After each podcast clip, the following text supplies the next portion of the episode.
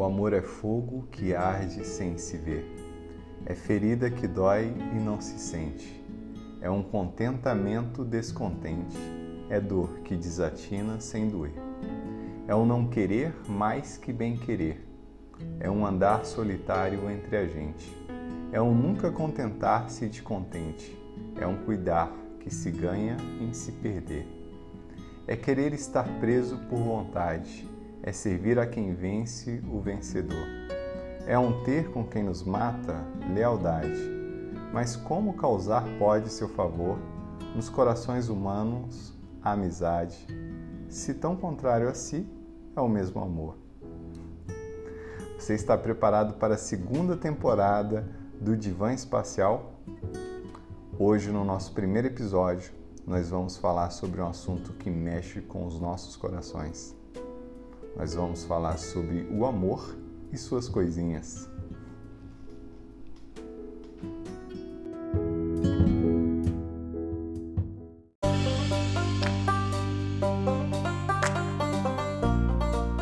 Atenção, senhores passageiros, com destino ao multiverso da psicologia clínica.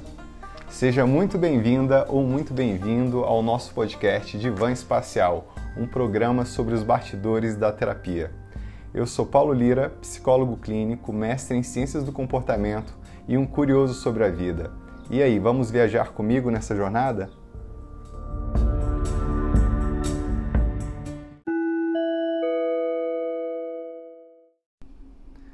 O poema que eu recitei no início do nosso episódio de hoje é de Luiz Vaz de Camões, um dos maiores poetas portugueses da história. Acredita que a primeira vez que ele publicou este poema foi em 1598, quando eu fui a primeira vez a Portugal, alguns anos atrás, lá na cidade de Lisboa, cidade linda, eu visitei o Mosteiro dos Jerônimos, que fica ali bem ao lado da famosa Torre de Belém e do famoso pastelzinho de Belém. Hum, que delícia! e adivinha que eu encontrei lá? Ele mesmo, Luiz Vaz de Camões, ou pelo menos o seu túmulo. Muita coincidência, para não dizer sincronicidade, porque eu já era fã deste poeta português, justamente por causa deste poema, que é um dos mais bonitos e um dos poemas que tentam a explicação do que seja o amor, ou de como nós nos sentimos em relação a ele.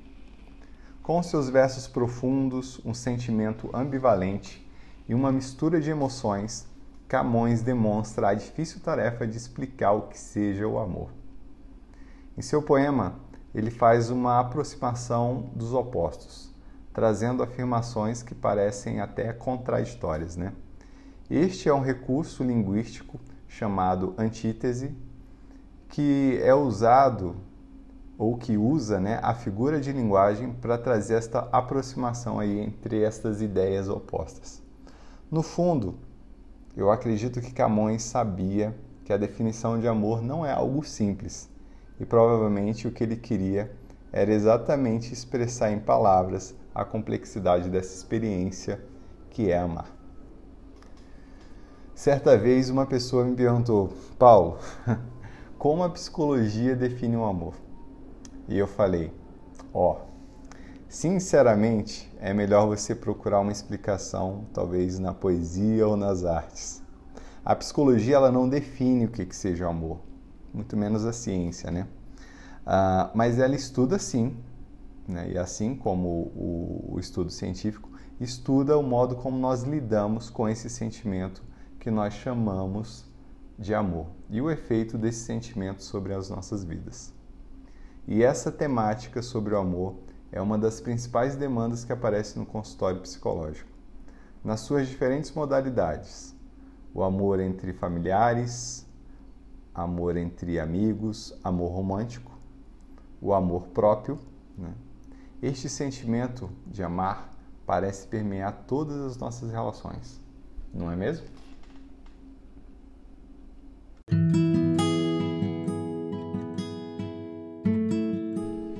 Para mim, uma das maiores contribuições da psicologia para a compreensão do que, que seja o amor é exatamente o seu olhar amplo em relação a esse fenômeno.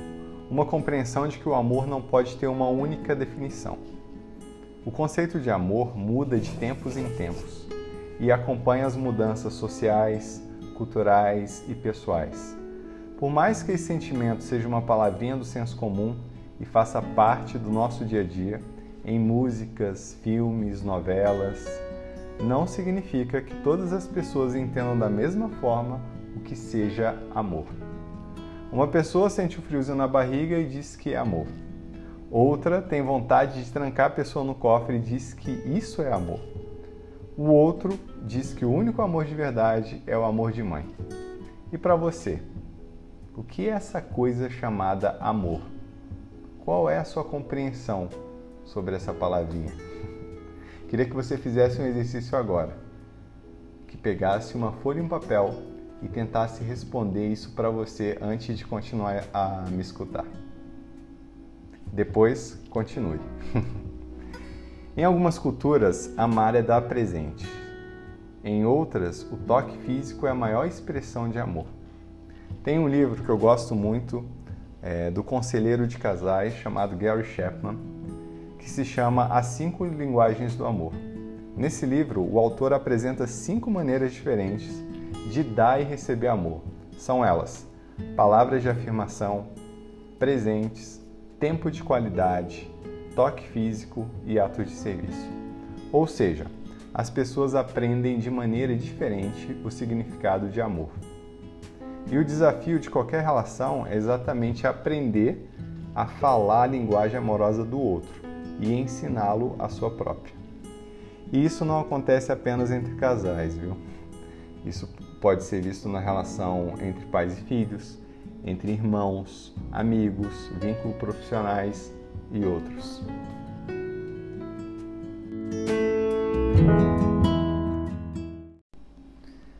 Então, Existem várias formas e maneiras de amar, mas nenhuma delas pode ser tida como a mais certa ou errada.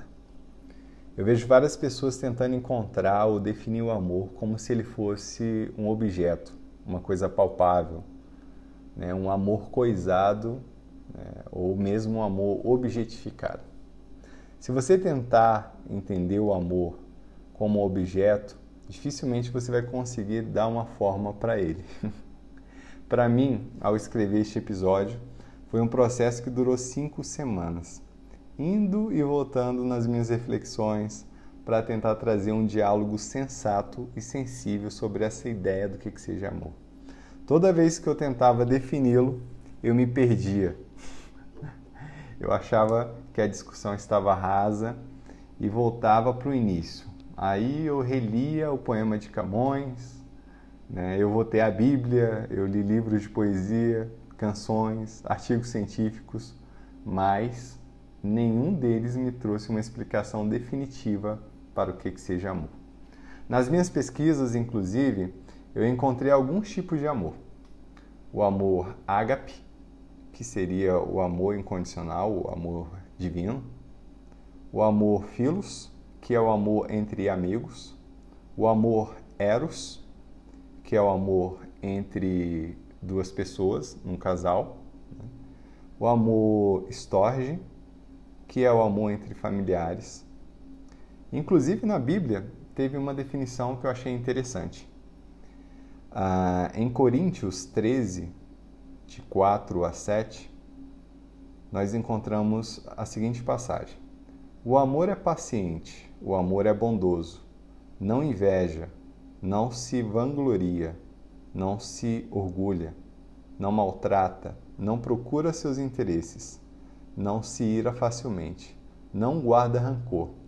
O amor não se alegra com a injustiça, mas se alegra com a verdade. Olha que definição bonita, né? Me lembrou muito também ali do, dos versos de Camões.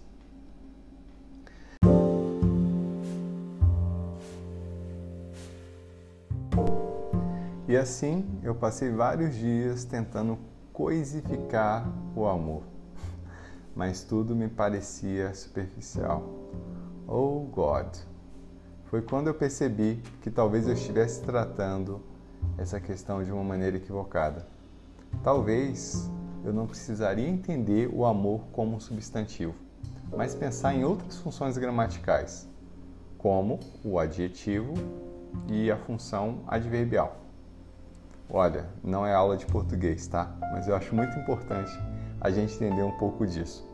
Quando a gente utiliza um adjetivo, o adjetivo ele qualifica um substantivo, né? E quando a gente utiliza um advérbio, ele altera o sentido de, do verbo. Então, quando eu analiso uma ação, por exemplo, né, através de um verbo, então Paulo agiu. Né? Paulo agiu como? Amorosamente. Então, eu comecei a pensar que talvez fosse mais interessante a gente pensar o amor a partir de uma ação, ou melhor, a partir de uma relação. Porque quando nós falamos sobre o amor, normalmente nós estamos falando sobre relação. Seja uma relação interpessoal, quando nós nos relacionamos com outras pessoas, ou uma relação intrapessoal, quando nós nos relacionamos com nós mesmos. O amor é algo que ocorre no meio. Ele não está em você e não está no outro. O amor é um produto dessa troca intersubjetiva.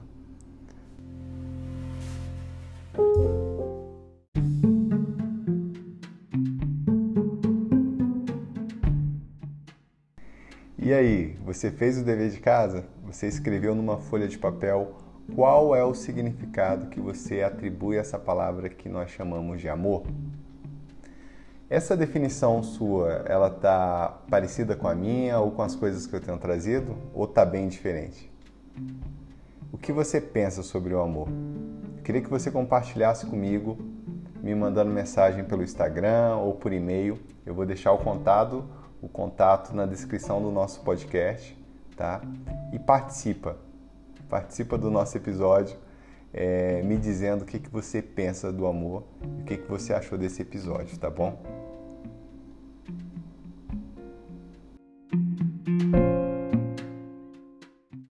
O amor não é algo estático. Ele é dinâmico, vivo e ele é mutável. O amor, às vezes, é difícil de ser definido porque ele é um conceito relacional. Ah, assim como o conceito de trânsito de carros, por exemplo. Ah, o trânsito não é apenas a soma de todos os veículos, das ruas, dos semáforos e, dos pedestres. Na verdade, o trânsito ele é o resultado de tudo isso acontecendo ao mesmo tempo.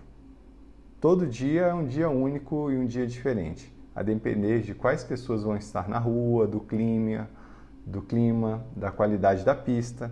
Cada coisinha pode interferir em como vai ser essa dinâmica do trânsito.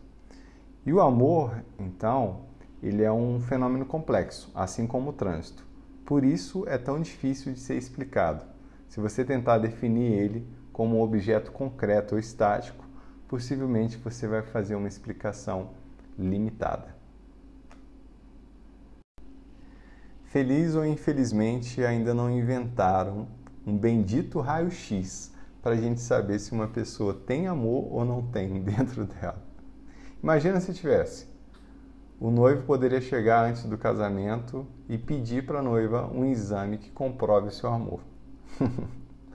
Na terapia, a gente aprende a não definir as coisas de fora para dentro.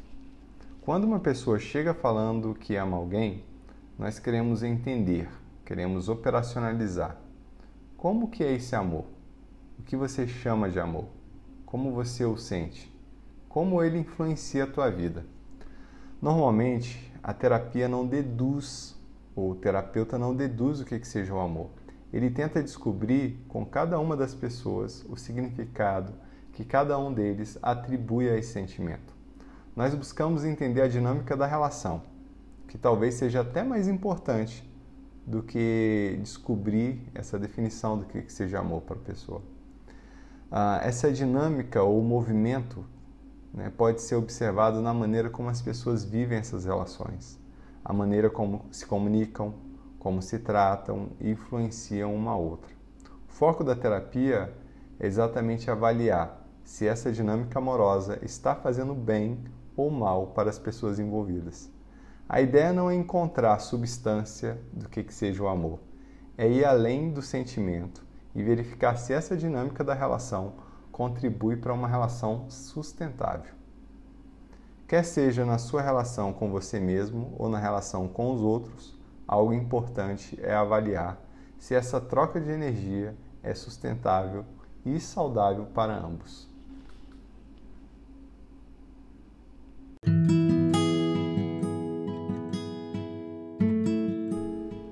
Poema de Camões fica claro esta ambivalência do amor. E ela faz muito sentido para mim, sabia? Porque o amor parece ter mais de uma parte, pelo menos o que eu sinto e o que o outro sente. Então não seria natural este estranhamento ou esta ambivalência? Sabe, eu gosto desses opostos propostos por Camões. Quando ele fala de sentimentos ambivalentes, ele traz consigo uma interpretação de que o amor é exatamente isso, feito de opostos. Não apenas no sentir dos opostos, mas no conviver com o diferente. O amor aparece quando nós aprendemos a lidar com aquilo que é diferente, ou seja, no exercício com o outro ou consigo mesmo. Né? Esse exercício de lidar com o diferente talvez seja exatamente a essência do amor. Se nem na minha relação comigo mesmo eu consigo ser coerente o tempo todo, imagine entre duas pessoas com corpos diferentes. Por isso, no início da nossa conversa de hoje, eu disse que a ciência ou a psicologia não conseguiria explicar sozinhas o que, que seja o amor. Primeiro porque o amor não é um objeto ou uma coisa. O amor, ele é um conceito relacional. Entre outras palavras, o amor é a arte de se relacionar. E se você quiser compreendê-lo, você vai precisar da ciência, da política, da religião, filosofia, música, poesia e de todo conhecimento humano. Porque em todas as formas de relação humana parece haver esse sentimento que nós chamamos de amor. E sinceramente, talvez seja melhor vivê-lo do que tentar compreendê-lo.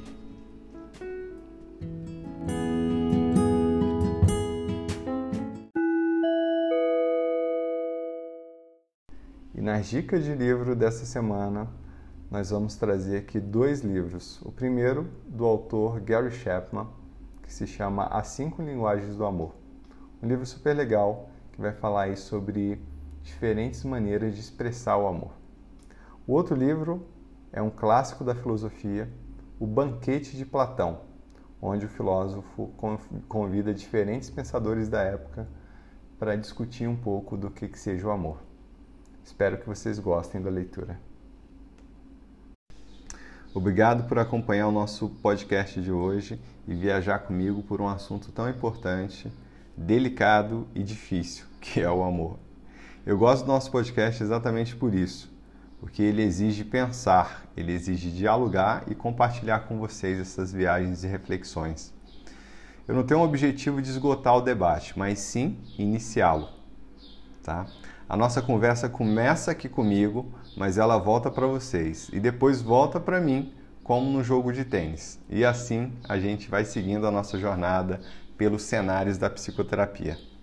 Por isso é muito legal que vocês enviem esse, esses comentários e a opinião de vocês é, para mim pelo Instagram ou por e-mail, tá? Ou mande por sinal de fumaça também, tá? que assim a gente segue nessa troca, tá? Uh, e isso alimenta a minha vontade e energia para manter novos episódios. Muito obrigado e até o próximo episódio.